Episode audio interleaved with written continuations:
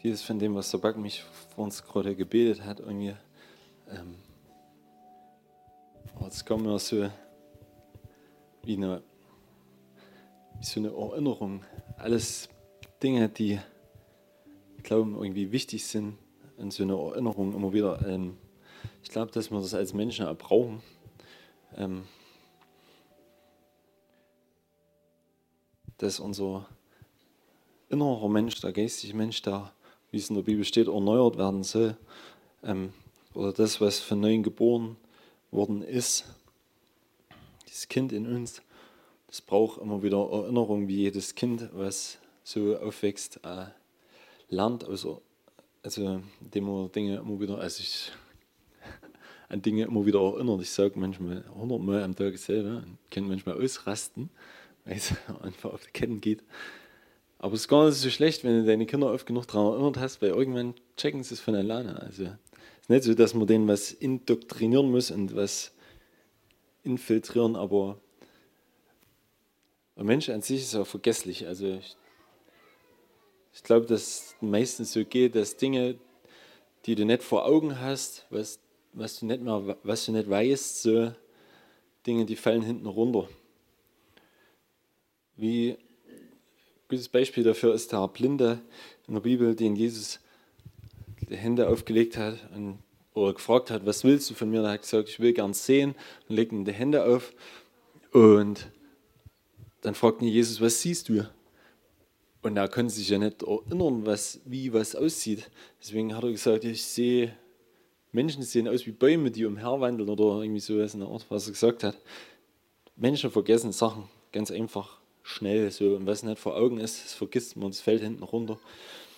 Ähm, aus dem Grund ist es wichtig, dass wir immer wieder erinnert werden, immer wieder uns das vor Augen halten, unser innerster Mensch immer wieder das vor Augen hat, was das Evangelium ist, was unsere Errettung ist, was äh, das Kreuz ist, was dieses Leben äh, Christus ausmacht. Und vor allem, was eine ganz wichtige Sache ist, was mir vor uns aufgefallen ist, wo der Back mich gebetet hat, ähm, äh, ist essentiell, dass wir uns immer wieder daran erinnern, dass unser Ziel von unserem Leben nicht das Hier und Jetzt ist, wenn wir für das Hier und Jetzt leben, sagt die Bibel, ähm, sind wir die Ärmsten unter allen Menschen so. Wenn wir nur das Hier und Jetzt vor Augen haben, weil äh, das Christsein ohne diesen Blick auf die Ewigkeit, das ist ziemlich ätzend, anstrengend, leer, irgendwie religiös kannst du schon sein, ne? ähm, kannst du bis aus Messer, also du kannst dich mit Religiosität füllen und machen und tun und da irgendwelche Regeln und alles Mögliche dir irgendwie abringen, aber das ist nicht lebendig. Es hat keinen Bestand, wenn das nicht ähm, um diese Ewigkeit geht. Und dann, ähm, das ist so eine wichtige Frage, so, äh, wo oder was erwarten wir von der Ewigkeit?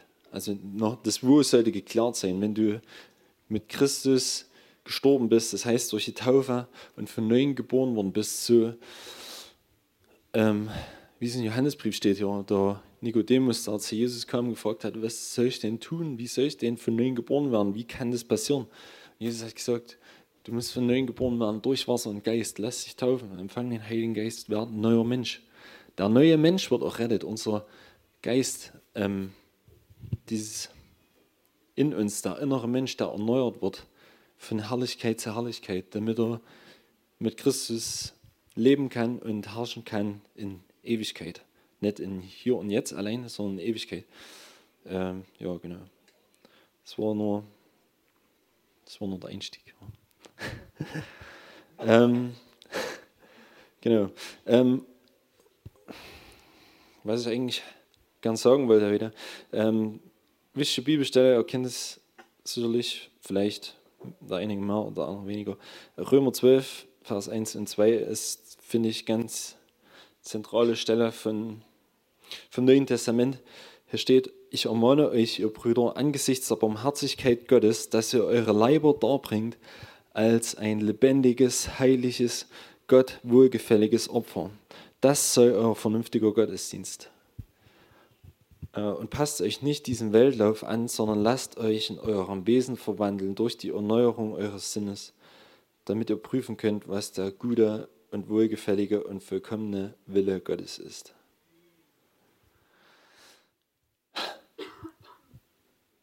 Machen wir mal bitte den ersten Vers, Lukas. Ähm, ich saß vorige Woche mit meiner Bibel in der Hand habe das gelesen. Und dann kam mir so, ah, du bist ein Opfer. Kennt ihr das, wenn jemand jemand anders belappt und sagt, hey, du Opfer? ich war mal hier, ich habe mir so paar Lehrlinge beobachtet und die haben sich die ganze Zeit blöd belappt und da ging es immer der eine zum anderen, ey, du Opfer, ey, du Opfer. Das ist eigentlich was Negatives, ne? Das sagt eigentlich als Schwächling oder als jemand dumm darzustellen, dass er nichts kann und Opfer von seiner äh, ja, Nützlosigkeit ist oder sonst was. Aber hier steht, dass wir unser Leben eigentlich, äh, euer Leiber steht hier, darbringt als ein Opfer. Und ich habe das gelesen in der Bibel und da, das hat mir überhaupt nicht geschmeckt irgendwie. Es war so, ich bin doch kein Opfer. Ja. Es war irgendwie äh, unschön irgendwie. Es hat sich äh, richtig blöd angefühlt. Und dann habe ich, ähm, hab ich weiter gelesen. Findest in der Bibel, finde ich, eine ganz krasse Stelle, was mit Opfer zu tun hat. Ähm, Offenbarung 5, glaube ich. Worum es, wo es darum geht, was beschreibt, was unser Opfer ist oder wie wir als Opfer sind, was unser Opfer ausmacht, was ähm, wirklich deutlich macht, wie wir ein Opfer sind. Also, ähm, was wichtig ist, nur mit äh, zur Vorgeschichte vielleicht, ihr wisst ja wahrscheinlich dass bevor Jesus gekommen ist, die Juden oder Israel, besser gesagt, Opfer dargebracht haben. Ähm, Gott hat ein ziemlich großes Regelwerk aufstellen lassen durch Mose, wie die opfern müssen, damit Vergebung der Sünde geschieht. Vergebung der Sünde ist Grundlage dafür, dass jemand frei sein kann, dass jemand gerettet werden kann, dass jemand le leben kann im Endeffekt. Ähm, und die mussten opfern. Da gab es Priester, die jeden Tag nur da standen und Tiere geschlachtet haben, um Vergebung zu erwirken. Genau. Und hier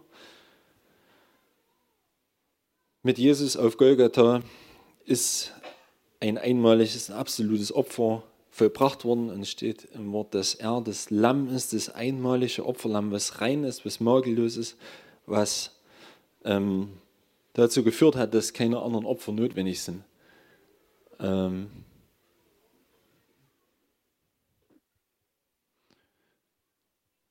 die Juden hatten das damals nicht gecheckt, also die wollten es nicht wissen, dass Jesus dieses Opfer war. Und die haben versucht weiter zu opfern, logischerweise, oder haben sie weitergemacht, wie sie es immer gemacht haben, bis zu einem gewissen Punkt, bis der Tempel zerstört worden ist. Ähm, dann konnten sie nicht mehr opfern, dadurch hatten sie ein Problem. Ne? Auf jeden Fall, Jesus ist dieses Opfer und mit ihm auch wir, wie es in dieser Stelle steht. Und dann kommt hier Offenbarung 5, ähm, ab Vers 8 glaube ich. Ab Vers 8. Genau. Ähm, und als das, als das Lamm, also es, als es das Buch nahm, fielen die vier lebendigen Wesen und die 24 Ältesten vor dem Lamm nieder, und sie hatten jeder eine Harfe und eine goldene Schale voll Räucherwerk. Das sind die Gebete der Heiligen. So.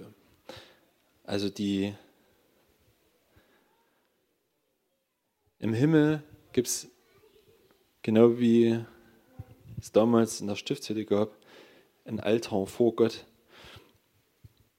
Und die Gebete der Heiligen, wie es hier steht in dem Vers, ist das, was als Räucherwerk, also als Rauchopfer, da draufgetan wird. Die Gebete von uns ist das, was wir bringen können, was wir Gott bringen können, jeden Tag, was wir bringen können als was, wo wir uns selber investieren, wo wir selber das sind, wo man nicht nur, also du kennst vielleicht so verschiedene, es gibt verschiedene Level, wie du beten kannst. Du fängst vielleicht an, wenn du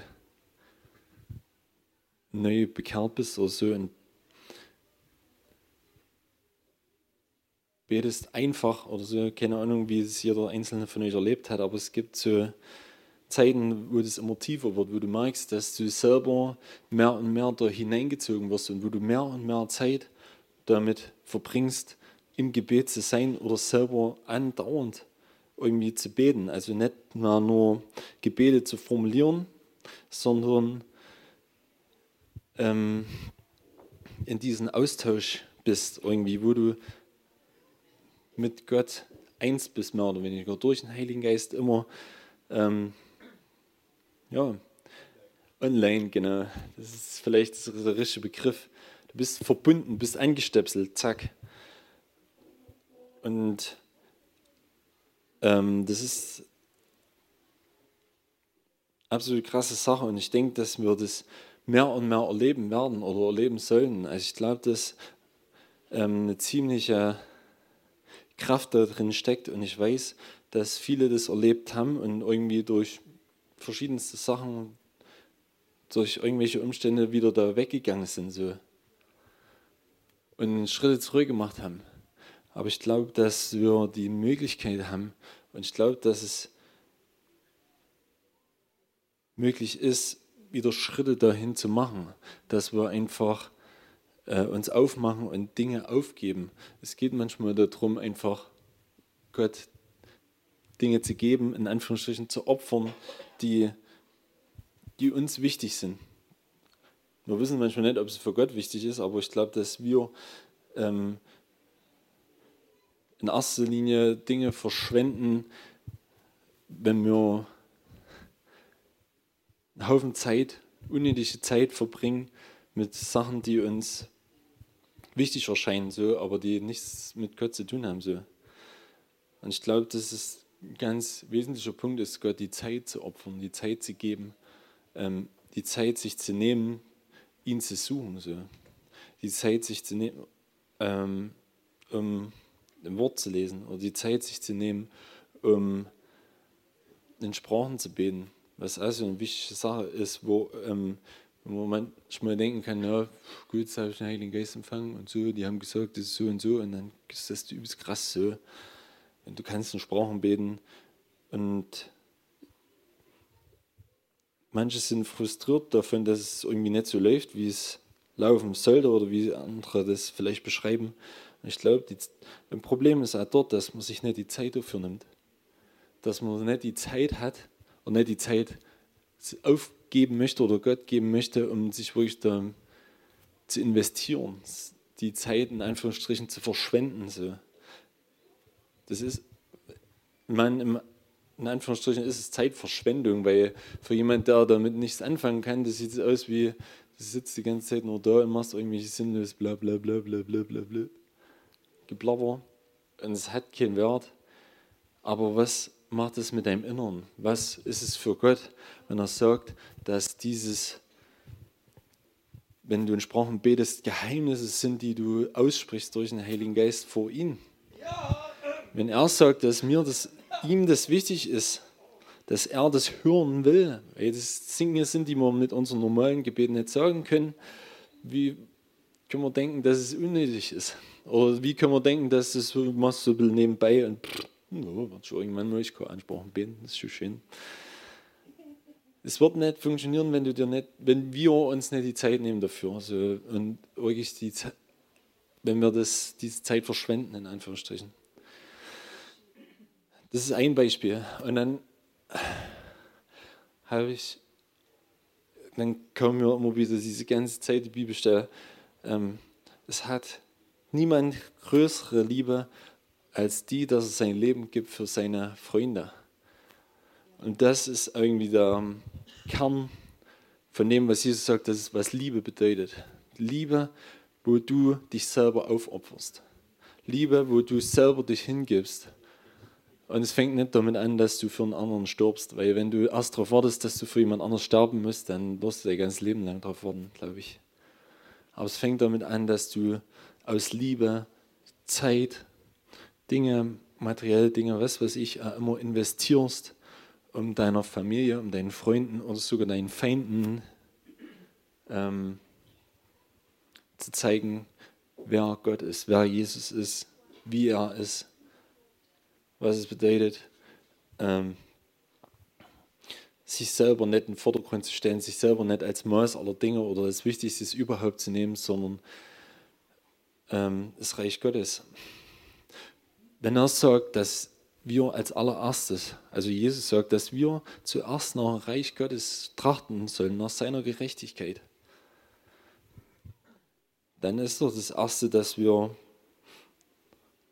ihn im Fokus haben, dass wir ihn als Wichtigstes sehen, dass wir Jesus ähm, zu unserer Priorität machen. Und ich weiß, so oft äh, habe ich gesagt, ja, Jesus, ich will das im Gebet und ja, frei und super. Und dann kam diese Herausforderung nur einen Tag später. Meistens ist es so, dass Gott, wenn du eine große Schnauze hast, dich gleich prüft. das ist blöd, aber das macht er irgendwie immer. Er ist rigoros und sehr treu. Und je öfter du, ja, je öfter du die große Klappe hast und geistigen Sachen und so, ja, Jesus, ich ich ziehe das Ding durch, das so öfters fällt es aufs Schnauze, 100 Pro kann ich versprechen. Kann ich aus eigener Erfahrung sagen, ich will aus meiner Erfahrung keine Theologie machen, aber es wird ziemlich sicher so sein. Also, ihr könnt es gern machen. Sagt es Gott, was ihr wirklich tun wollt, wozu ihr bereit sein wollt, aber nicht wundern, wenn er Gott euch auch da drin herausfordert oder euch auch prüft oder das ernst nimmt. Also Gott nimmt es ernst, keine Frage. Und es ist auch gut so, weil wir manchmal selbst in unserem Machen, unserem Tun, in unserem Leben, manchmal, gerade in Zeiten, wo es mal ein bisschen lau ist oder mal nicht so richtig so vorwärts geht, gerade dann vergessen wir oft, wie real Gott wirklich ist. Oder es fällt so ein bisschen hinten runter. Wir wissen, okay, ja, Jesus ist für meine Sünden gestorben und ich bin auch rettet und alles, alles nice. Aber die Realität und die Wirklichkeit Gottes, wie Gott wirklich ist und dass er hier und jetzt da ist, dass er wirklich diese Autorität hat in mein Leben oder über mein Leben, dass er wirklich die absolute Erkenntnis von meinem Herz hat, dass er weiß, was in mir los ist, komplett. Und dass er weiß, was mit der ganzen Welt los ist. Diese ganze Vollmacht Gottes, die fällt irgendwie dann so ein bisschen hinten runter. Die ist nicht da, nicht vor Augen oder was weiß ich. Also ziemlich weit weg. Und wenn du dann Gott herausforderst und sagst, Herr, so und so und so, ich will das und das tun, dann und er prüft es und er kommt und sagt, okay, mein Freund, wie ernst meinst du es dir? Dann erleben wir manchmal wieder neu so, ach ja, Gott nimmt es ja ernst, was ich sage. Gott ist ja gar nicht so weit weg, wie ich es irgendwie so gedacht habe, wie ich mich gerade gefühlt habe, weil es hat ja nichts mit meinen Gefühlen zu tun, ob Gott mir nah ist oder nicht. Gott hat es gesagt, dass nichts und niemand, weder hohes noch tiefes, Engel, mächtige Gewalten, Dämonen, nichts kann entscheiden von seiner Liebe. Wie können wir dann denken, nur weil wir gerade nicht so uns fühlen, dass Gott irgendwie weit weg ist? Das ist unser Trugschluss, aber das ist nicht die Wahrheit. Die Wahrheit ist das, was das Wort Gottes über ihn sagt und nicht, was wir manchmal fühlen. So. Wir fühlen uns manchmal wirklich so, dass, als wenn nichts Fehler geht oder wenn wir uns hier treffen und manchmal so in manche Gesichter gucken und denkst, ah, hm, war schon mal besser, sah auch schon mal besser aus. Denkst, Alter, kann es sein? Aber das ist nur das, was wir vor Augen haben. Ich wünsche mir, dass wir mehr und mehr irgendwie das sehen, wozu Gott uns berufen hat, dass wir mit geistigen Augen sehen können, dass wir offene Augen des Geistes haben und dass wir uns selber, wo ich bereit sind, ähm, füreinander einzustehen. So. Und wenn du das siehst, wenn du das siehst, was vor Augen ist, dass jemand nicht so gut drauf ist, ähm, statt zu denken, ja, hm, hat er wieder mit Durchhänger, vielmehr zu sagen, okay, Herr, und anfangen zu beten. Anfangen, denjenigen zu segnen. Anfangen, ähm, die, unsere Zeit zu verschwenden, indem äh, wir den anderen ermutigen, indem wir die anderen ermahnen und das, auf das hinweisen, was das Wort Gottes sagt. Dass wir, wie der Paulus mal schreibt, an, eine, eine, einem Brief an eine Gemeinde, sagt er, ist euch nicht Christus vor Augen gemalt worden? Ich habe schon mal darüber geredet. Ähm, dass uns unter uns wirklich Christus offenbar ist, dass uns vor Augen ist, wer er wirklich ist. Das klingt irgendwie ein bisschen abstrakt, glaube ich. Also wenn ich das höre, so wenn es jemand anders sagt, denke ich, was willst du von mir? Aber wenn wir Gott um Offenbarung bitten, wie er wirklich ist, wenn wir darum beten, ähm, in der Bibel steht, oh, ziemlich krasse Stelle, äh, Sprüche 2 ist es, glaube ich. Ja, finden wir gleich. Sprüche.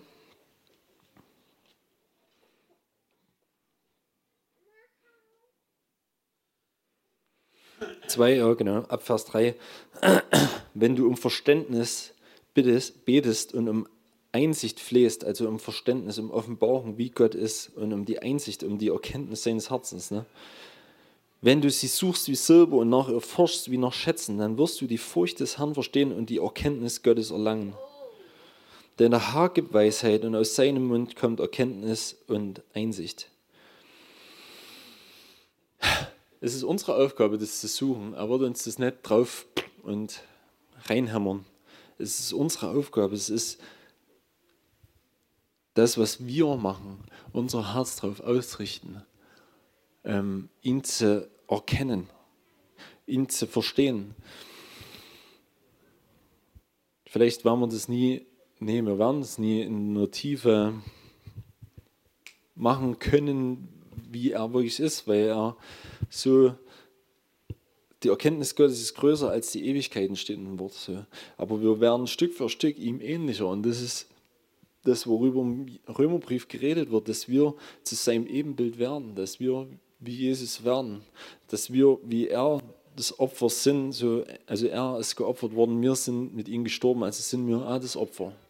Also wenn zu mir jemand sagt, ich bist du Opfer, dann sage ich, okay, für mich ist, wenn du sagst.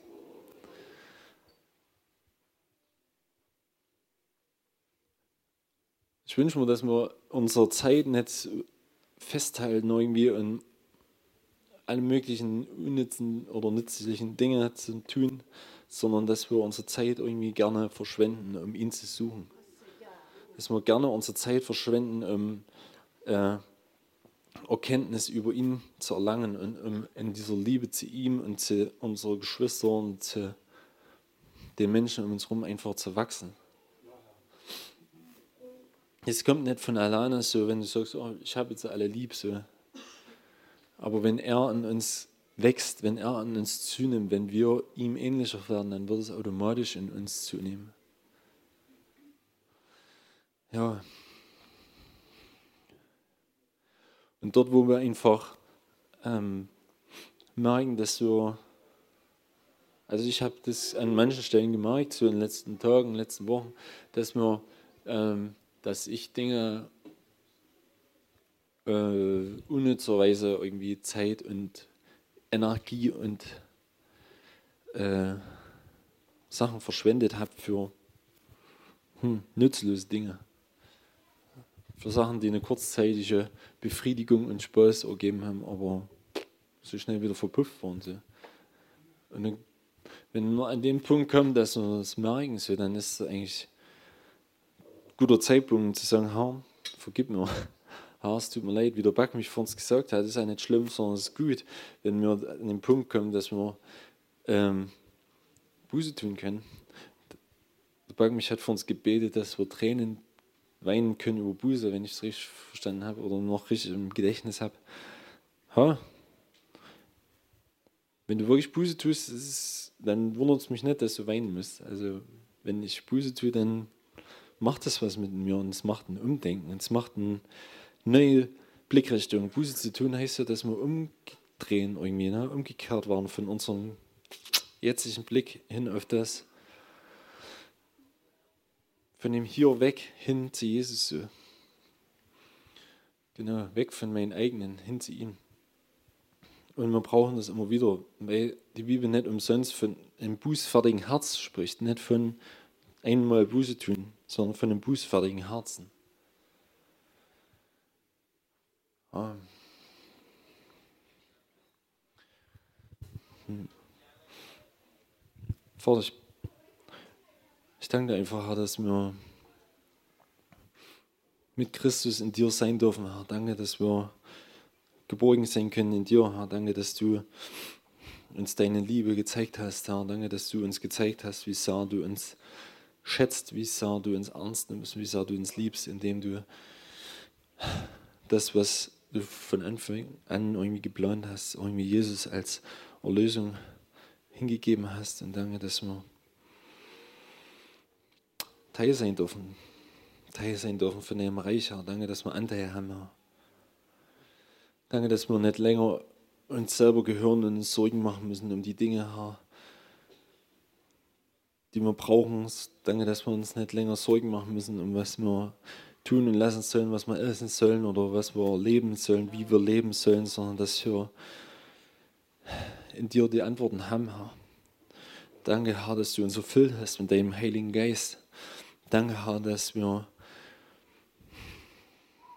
angeschlossen sein dürfen bei dir. Danke, Herr, dass wir erleben können, Herr, wie du in uns wirklich ein Feuer anzündest, Herr. Danke, Herr, dein Wort sagt, dass du ein verzehrendes Feuer bist. Und danke, dass in uns dieses Feuer ist, Herr, und dass es in uns brennt, Herr, und brennen wird. Und danke, wo es irgendwie gefühlt lau geworden ist, dass du neu anzündest, Herr. Danke, dass du neu äh, uns ermutigst, Herr. Danke, dass du uns ziehst und danke, dass du uns prüfst und sichtest, Herr. Danke, dass du einfach uns herausforderst, Herr. Danke, dass du uns ernst nimmst und beim Wort nimmst, Herr. Danke, Herr.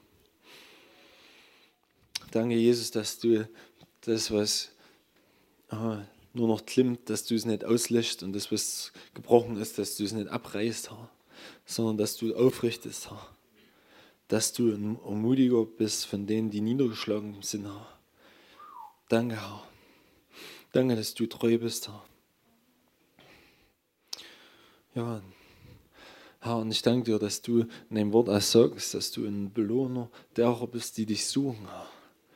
Wenn wir dich eifrig suchen, Herr, wenn wir euch unser Herz drauf richten, Herr, dich zu erkennen, Herr, du wirst es belohnen, Herr. Du wirst uns einfach das geben, wonach wir uns sehnen, Herr. Du wirst unser Verlangen stillen, Herr. Und dort, wo wir uns irgendwie weit wegfühlen oder wenn es sich so anfühlt, als wenn wir gar kein Verlangen in uns haben nach dir, Danke, dass wir das dir auch sagen dürfen, dass wir das so bringen können und dass du von neuem einfach Dinge in uns hervorbringst. Von neuem einfach Sehnsucht in uns wachsen lässt. Von neuem einfach eine Leidenschaft in uns hervorrufst. Herr. wir wollen uns nicht selber betrügen, irgendwie nicht selber irgendwie an der Nase rumführen und uns was vormachen, sondern ich bitte dich, dass das, was wir leben, wirklich echt ist, Herr. Dass es ein Zeugnis ist, Herr, von deiner Kraft, Herr, dass es ein Zeugnis ist, Herr, von deiner Herrlichkeit und von deiner Liebe, Herr. Dass es wirklich in uns ist, dass wir nicht davon reden, als wenn wir es hätten, wir haben es gar nicht. Sondern dass es wirklich in uns ist. Danke, dass du die Antworten hast. Hm, dir sei eine Ehre.